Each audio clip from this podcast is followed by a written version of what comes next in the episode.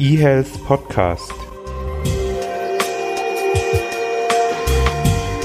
Der Podcast rund um Gesundheits- und Medizininformatik aus Konstanz.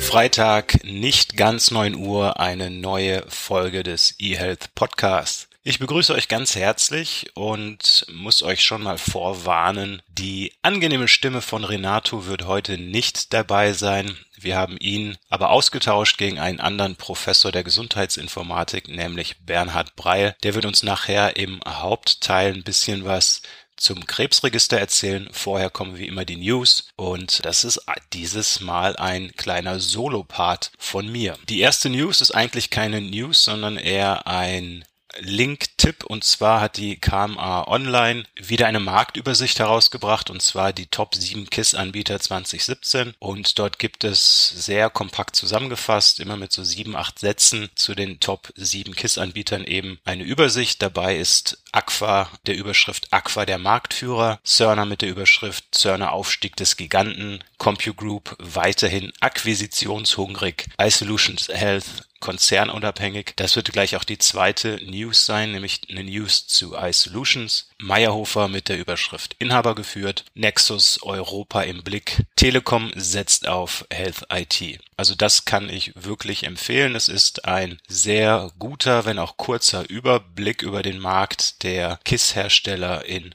Deutschland. Machen wir es schnell, direkt die zweite News, gerade schon angekündigt. Es geht um iSolutions Health. Vielleicht erinnert ihr euch, ist noch gar nicht so lange her, war auch Thema hier im Podcast, dass iSolutions damals von der Radio Med übernommen wurde. Das ist jetzt wieder zumindest in großen Teilen obsolet, denn ein neuer Gesellschafter hat 75,1 Prozent der Anteile von Radio Med übernommen und das ist die Aruba Holding. Wenn ich es richtig verstanden habe, ich habe es auch nur aus der Pressemeldung, wird es so sein, dass die bestehenden Lösungen weiterentwickelt werden und natürlich auch direkt den Kunden gesagt wird, eure Investition ist weiter sicher bei uns. Zusätzlich soll aber durch Aufkauf von weiteren kleinen Firmen im E-Health-Bereich ein, ich zitiere, guter Hafen geschaffen werden für kleinere Anbieter von IT-Speziallösungen im Gesundheitswesen. Wir sind gespannt, was dort weiter passiert. So viel zu den News. Kommen wir zum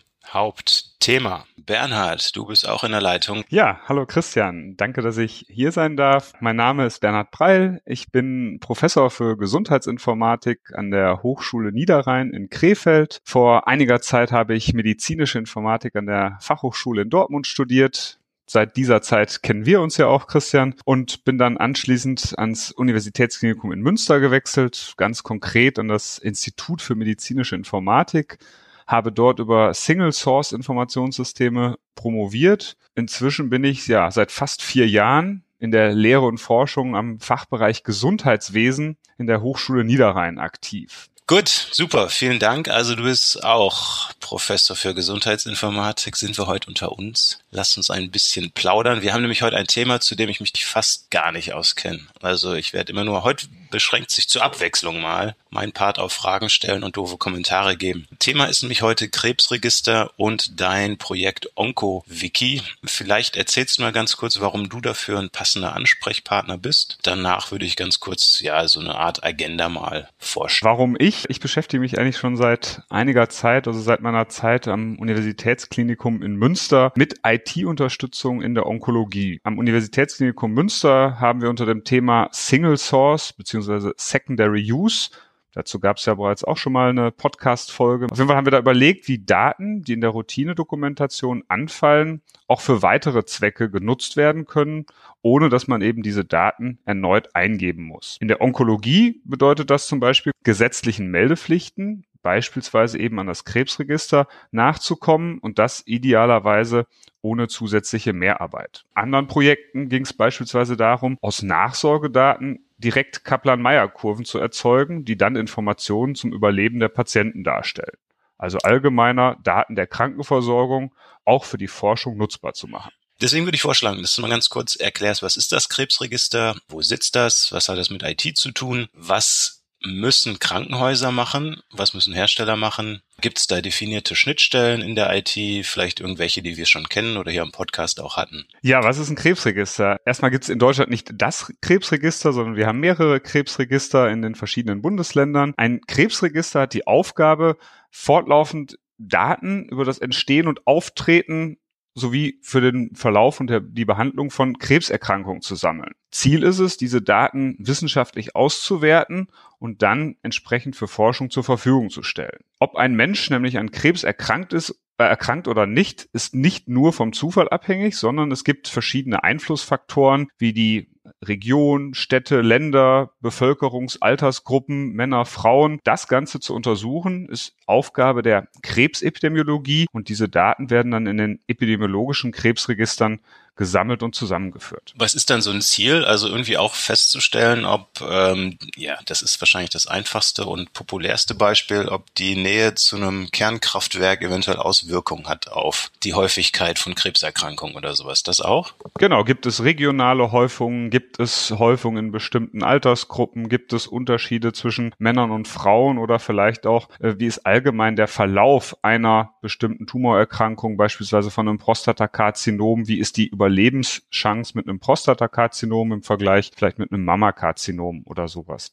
Was hat das jetzt mit IT zu tun? Wir sind ja der eHealth Podcast. Krebserkrankungen gehören leider mit zu den häufigsten Erkrankungen in Deutschland. Ich habe heute Morgen noch mal ein paar Zahlen nachgeguckt. Ich habe was gefunden aus dem Jahr 2012. Da gab es bei circa 81 Millionen Menschen in Deutschland etwa 1,6 Millionen Krebspatienten. Wir reden hier also über sehr große Zahlen das ist mit manueller Übertragung kaum zu gewährleisten, dass da eine entsprechende saubere, sorgfältige Meldung an diese Register erfolgt.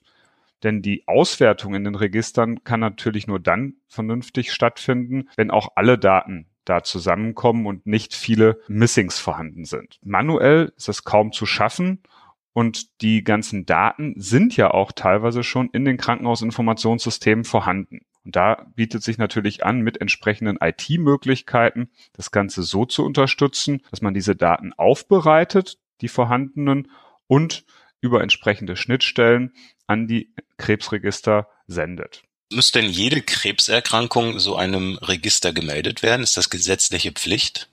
Es ist gesetzliche Pflicht, dass die entsprechenden Krebserkrankungen gemeldet werden müssen. Wie umfangreich hängt von den jeweiligen Erkrankungen bzw. Entitäten ab. Bei Prostata- und Mammakarzinomen gibt es beispielsweise noch erweiterte Datensätze. Für viele andere Erkrankungen gibt es den sogenannten Basisdatensatz, der eben von der Arbeitsgemeinschaft Deutscher Tumorzentren und der Gesellschaft der Epidemiologischen Krebsregister in Deutschland definiert worden ist. Jetzt sag mal schnell, dass das die Abkürzung für die Arbeitsgemeinschaft der Dings. Arbeitsgemeinschaft Deutscher Tumorzentren hat die schöne Abkürzung ADT, die wir ansonsten im Gesundheitsinformatikbereich natürlich aus anderen Sachen ganz gut kennen. Also ich kenne es jetzt dreifach. Also äh, Aufnahme, Verlegung, Entlassung und der Abrechnungsdatentransfer aus dem ambulanten Bereich. Und jetzt haben wir noch eine dritte Bedeutung für ADT. Stichwort semantische Interoperabilität, oder? Vielleicht brauchen wir so ein eigenes Mit-Inf-Ontologie-Projekt mal. Genau, Homonyme und Synonyme in der Medizin Folge 3 ADT.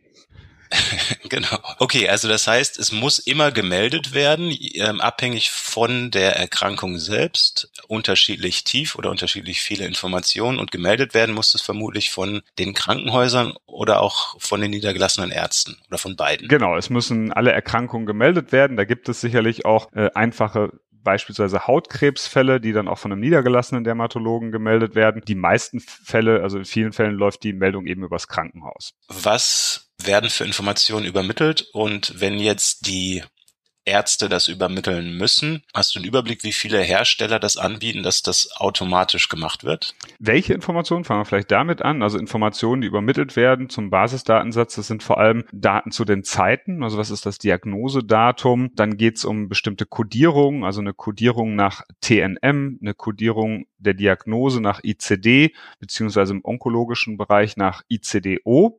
Das sind so Informationen, die eigentlich zu jedem Datensatz mit dazugehören. TNM steht für Tumor, Nodulus und Metastase. Also da geht es darum, in einem Klassifikationssystem, das den Tumor selbst, die Lymphknoten N und eben die Metastasen zu klassifizieren nach einem standardisierten Schema. Das sind also die Informationen, welche übermittelt werden sollen und wie viele Hersteller machen das schon automatisch, also beziehungsweise halbautomatisch? Kann ich gar nicht richtig was zu sagen. Ich weiß, dass die Krebsregister eine eigene Software haben, die eine entsprechende Meldung ermöglicht. Diese Software kann im Prinzip dann in den Krankenhäusern installiert werden und die garantiert dann beispielsweise auch eine sichere Übertragung von den jeweiligen Krankenhäusern an das spezifische Landeskrebsregister. Inwieweit die diese Software mit Daten aus dem Krankenhausinformationssystem ich sag mal, gefüttert werden kann. Das ist natürlich dann jetzt herstellerabhängig, da habe ich aber keine Zahlen. Also die Schnittstelle ist dann sicher offengelegt, dass, dass also das KISS die Daten nur theoretisch rüberschießen kann. Weißt du was über diese Schnittstelle, wie die, wie die ausschaut? Also wir werden ja zwei Schnittstellen haben. Über der eine hast du gerade was gesagt, also von dieser Krebsregister-Software, die lokal im Krankenhaus installiert werden kann, zum Krebsregister. Gibt es Informationen, hast du Informationen zur Schnittstelle, die dann ein KISS bedienen müsste, damit dann die Informationen an die lokal installierte Krebsregister-Software übermittelt werden können? Ja, die können? Schnittstelle ist äh, offengelegt, die ist definiert als XML-Schema-Datei datei also als XSD-Datei. Informationen dazu finden sich sowohl auf den Seiten der ADT, also der Arbeitsgemeinschaft Deutscher Tumorzentren,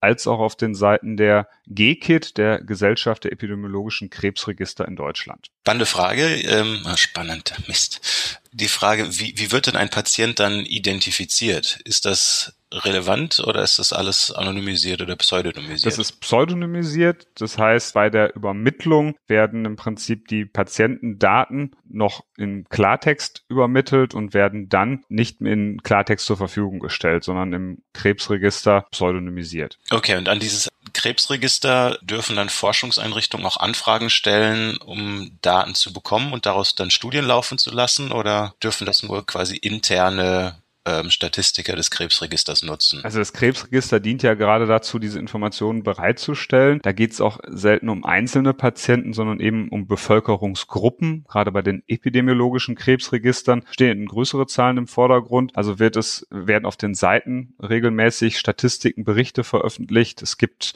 Publikationen, beispielsweise das Heft Krebs in Deutschland, wo eben Häufigkeiten für verschiedene äh, Tumorentitäten berichtet werden. Und da geht es im Wesentlichen um die Gesamthäufigkeiten in einem Bundesland beziehungsweise in ganz Deutschland.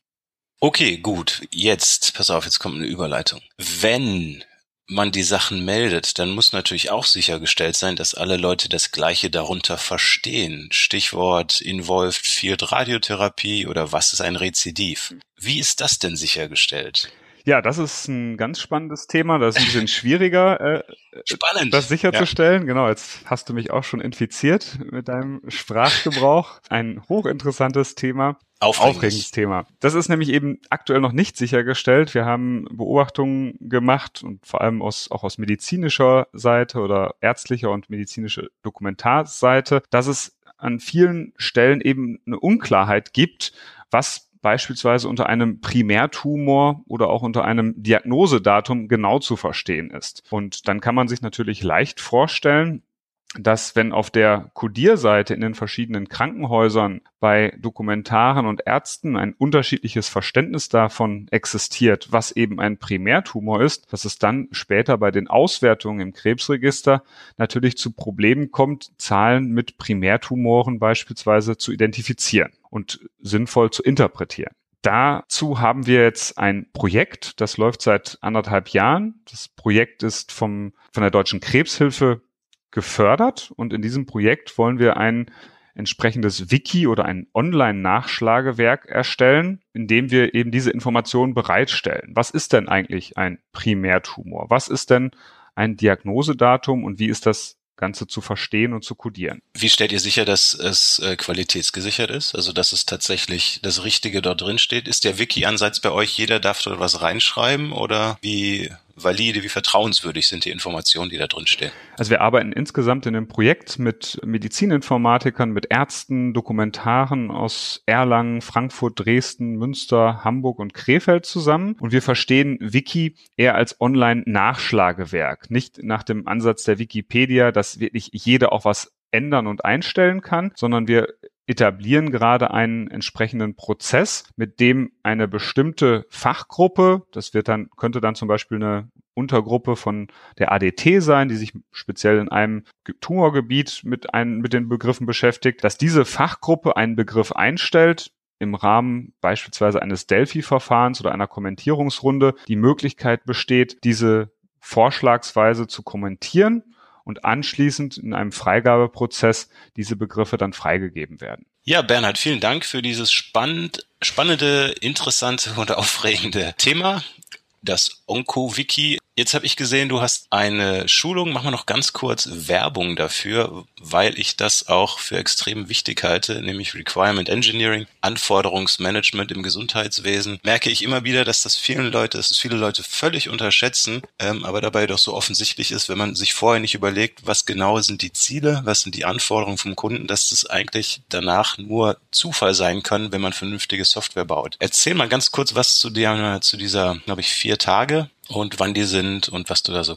beibringen wirst. Ja, du hast es ja schon angesprochen, also ein Thema, das eigentlich nicht nur in der medizinischen Informatik extrem wichtig ist und sich durch viele Projekte zieht, ist eben das Thema Anforderungsmanagement, die vernünftige Anforderungsermittlung und anschließende Priorisierung. Und im Rahmen der wissenschaftlichen Weiterbildung, mit der wir bei uns an der Hochschule Niederrhein neben unseren Studierenden eben auch Berufstätige weiterqualifizieren wollen, biete ich einen Kurs Anforderungsmanagement im Gesundheitswesen an. Also du hast auch schon gerade ein bisschen angesprochen, medizinische Informationssysteme in Krankenhäusern, Pflegeeinrichtungen und sämtlichen Gesundheitsinstitutionen können prinzipiell natürlich dazu beitragen, Arbeitsabläufe zu unterstützen, zu erleichtern. Wir stellen manchmal fest, dass es ein solches System vielleicht nicht das hält, was sich die User davon versprochen haben. Woran liegt das? Und meistens liegt es eben daran, dass die Anforderungen der Anwender oder der zukünftigen Anwender eben nicht sauber genug oder konkret genug erhoben, vielleicht auch verstanden und umgesetzt wurden.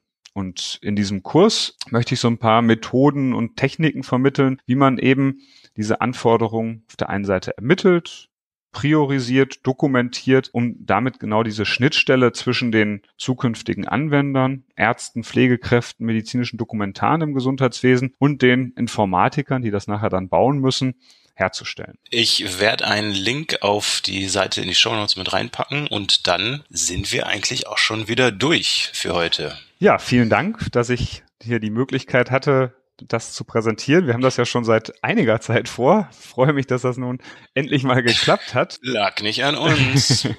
und äh, wenn sich ein Hörer nicht nur für die, für die Fortbildung des Anforderungsmanagement interessiert, sondern auch für unseren Studiengang eHealth IT im Gesundheitswesen, dann ist bestimmt auf der Seite auch noch Platz für einen weiteren Link. Da gibt's nämlich noch ein tolles YouTube-Werbevideo für unseren Studiengang. Das werden wir dann auch. Jetzt haust du hier aber die Dinger raus, ja. Also wir müssen aufpassen, dass wir nicht in Konkurrenz treten. Aber ja, machen wir auch. Wir sind ja, ist ja. Wir haben ja einen starken ja. Regionalbezug. Aus Konstanz genau. haben wir aktuell wenig Studierende. Wir haben jede Menge aus Krefeld, weißt du? Das ist ja inhaltlich ähnlich, aber die wollen halt in einer schönen Region studieren. Von daher jede Menge Studierende aus Krefeld.